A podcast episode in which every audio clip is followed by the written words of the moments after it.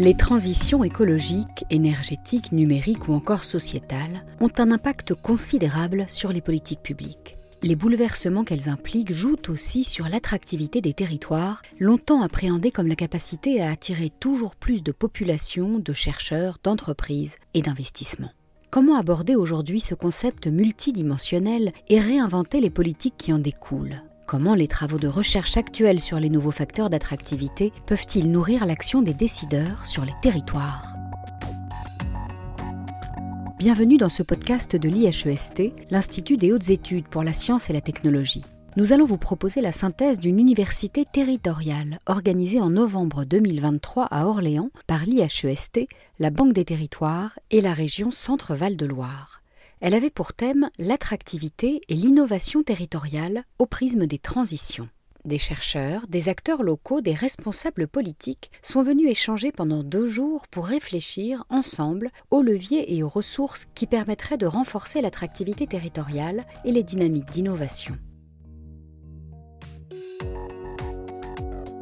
Nadine Levrato, directrice d'économie X, une unité mixte de recherche CNRS Université Paris-Nanterre, et directrice de recherche au CNRS, est une économiste spécialiste des territoires et de l'industrie. Elle rappelle que le terme d'attractivité territoriale était initialement utilisé par l'OCDE pour parler des différences de trajectoire entre les pays et n'a été que dans un deuxième temps transposé à l'échelle locale pour impulser des politiques d'attractivité au sein des territoires chaque territoire, euh, collectivité locale, euh, région ou maille plus petite, a essayé de se différencier de ses voisins, d'attirer davantage de ressources financières, productives que ses voisins pour impulser une trajectoire plus dynamique que ses voisins. L'effet favorable, c'est qu'il y a eu des réflexions qui ont été menées au niveau local pour tâcher d'identifier les mots la dynamique de l'emploi, euh, de la création de valeur, de l'installation d'entreprises. L'inconvénient, c'est que se sont développées des méthodes de marketing territorial qui euh, étaient souvent euh,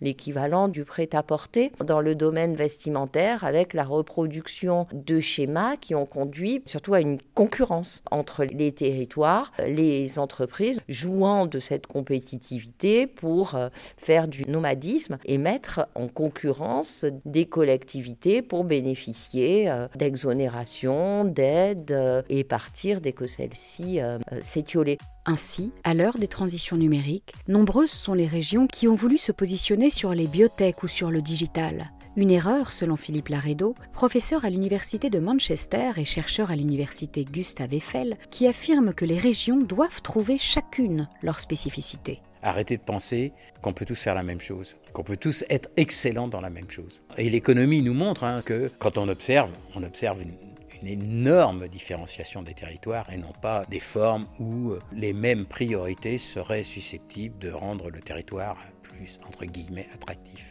Et l'attractivité, c'est d'abord le fait d'être capable de garder et de faire vivre ceux qui sont sur place. Un avis partagé par Jean-François Pinton. Le président de l'IHEST souligne que l'attractivité territoriale ne doit pas se résumer à une compétition entre les territoires. L'attractivité, c'est juste de trouver une manière de présenter le territoire pour qu'il soit reconnu et que l'interaction avec sa population et avec l'extérieur est ceci de distinctif qui permet d'agir. On n'est pas dans du marketing, mais on est dans de la différenciation qui permet d'avoir une présentation où les acteurs internes, externes se reconnaissent. Donc c'est ça, attractivité. C'est un moyen de communication. Il ne s'agit pas d'être meilleur que celui d'à côté, il s'agit que la région A et la région B puissent être reconnues pour ce qu'elle permet d'apporter à la fois aux citoyens qui sont à l'extérieur et ce qu'elle peut échanger avec le reste de l'écosystème. Anne Beignet est vice-présidente de la région Centre-Val de Loire en charge de l'enseignement supérieur, de la recherche et de l'innovation. Elle déplore le manque de valorisation de sa région qui dispose pourtant de nombreux atouts. On a une région qui est connue pour son patrimoine, les châteaux de la Loire bien évidemment, aussi pour son patrimoine naturel, la Loire, la Loire à vélo. Mais quand vous parlez à des personnes extérieures à la région, ils savent nous placer tout de même mais euh, ils ne connaissent pas trop la région. Et même en intérieur, Les habitants ne sont pas forcément fiers de leur région parce que ça marche bien, quoi. Et ça, c'est une problématique. On est trop modeste parce qu'on sait faire sur le tourisme, mais on a des gros avantages. Nous sommes une région industrielle avec des très belles industries. Nous sommes très forts en pharmacie, en cosmétique, en aéronautique. En recherche, on est très fort en santé, en sciences des matériaux, en sciences de l'univers. Mais ça ne se sait pas. Pourtant, le fait que la région Centre-Val de Loire soit à taille humaine présente de nombreux avantages selon Jean-Louis Garcia, le directeur général délégué en charge de la recherche, de l'innovation et de l'économie de la région. C'est beaucoup plus facile dans notre territoire pour un acteur académique de trouver un lien avec des entreprises pour échanger avec elles sur ses besoins beaucoup plus facile pour échanger avec la collectivité régionale, pour parler de ses propres besoins, de ses projets. Donc on a ce rôle de faciliter, et c'est vrai qu'on a un territoire qui s'y prête euh, bien, quand il y a une attention euh, particulière. Quand on est dans des grands territoires, qu'on a des projets, on est un parmi d'autres. Ici, chacun est important.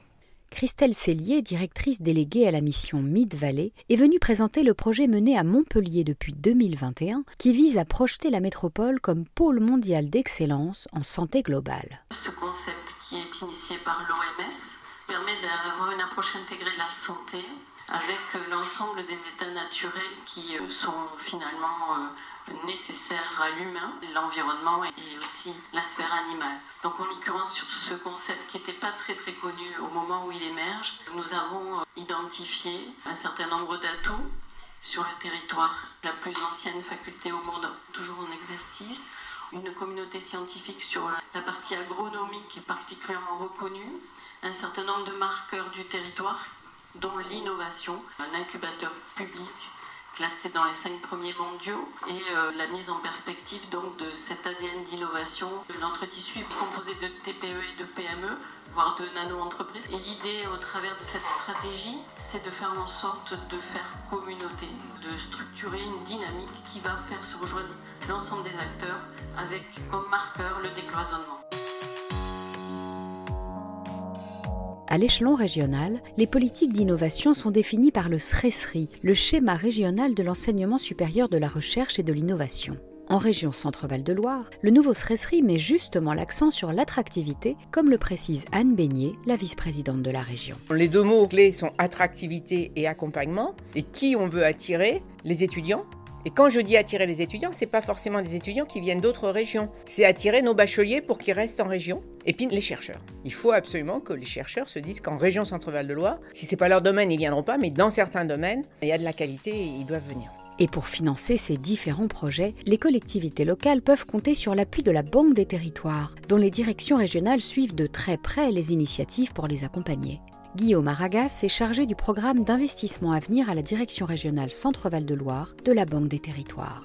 Nous, aujourd'hui, la Banque des Territoires, on est plutôt sur des axes prioritaires autour de la transition écologique, bien évidemment, et également de la cohésion sociale. Donc, finalement, tout projet territorial qui prouve qu'il a une plus-value pour des enjeux de transition écologique et ou de cohésion sociale, nous on peut intervenir, on interviendra. On propose des solutions de financement diversifiées, à la fois du prêt, à la fois de l'investissement en fonds propres, mais aussi de l'appui ingénierie, parce que l'une des forces de la Banque des Territoires, c'est qu'en amont d'un dossier, il y a déjà besoin de maturer une réflexion, de venir sécuriser un montage, un montage juridique ou un montage financier. Et nous, Banque des Territoires, on peut financer des études d'ingénierie qui ont justement vocation à sécuriser ces montages pour un passage à l'action avec derrière un financement concret sur un projet concret. Je pense que la plus-value d'une Banque des Territoires, c'est déjà elle connaît son territoire et elle peut proposer des solutions de financement adaptées à ce territoire. Mais le fait que la plupart des dotations viennent de l'État oblige les régions à faire des choix dans les projets qu'elles vont financer ou pas rappelle Jean-Louis Garcia. Cette contrainte nous amène à faire des choix. On ne peut pas tout financer, financer n'importe quelle recherche,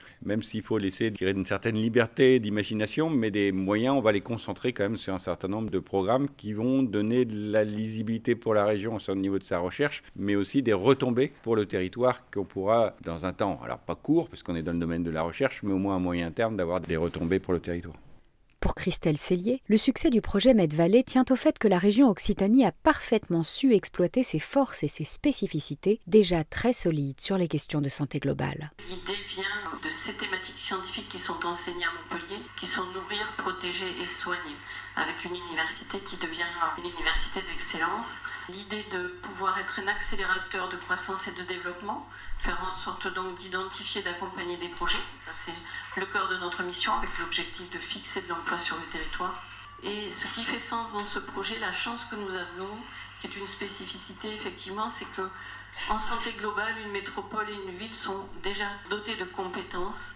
La gestion de la ressource en eau, la gestion de la politique alimentaire, la gestion de la santé publique, de la santé environnement, la gestion de l'agroécologie, un certain nombre de choses comme aussi la gestion des mobilités décarbonées et en l'occurrence la possibilité finalement pour la ville et la métropole de concourir très directement à la stratégie de développement économique qu'elle déploie. À l'heure où les transitions écologiques s'imposent pour faire face au changement climatique, Nadine Levrato souligne que les politiques locales devront évoluer car le cadre actuel n'est pas adapté aux bouleversements qui nous attendent. On est dans une période de bifurcation. Comme toute période de bifurcation, on sait à peu près d'où on vient, mais il y a une gamme des possibles, une incertitude sur le futur qui est très importante.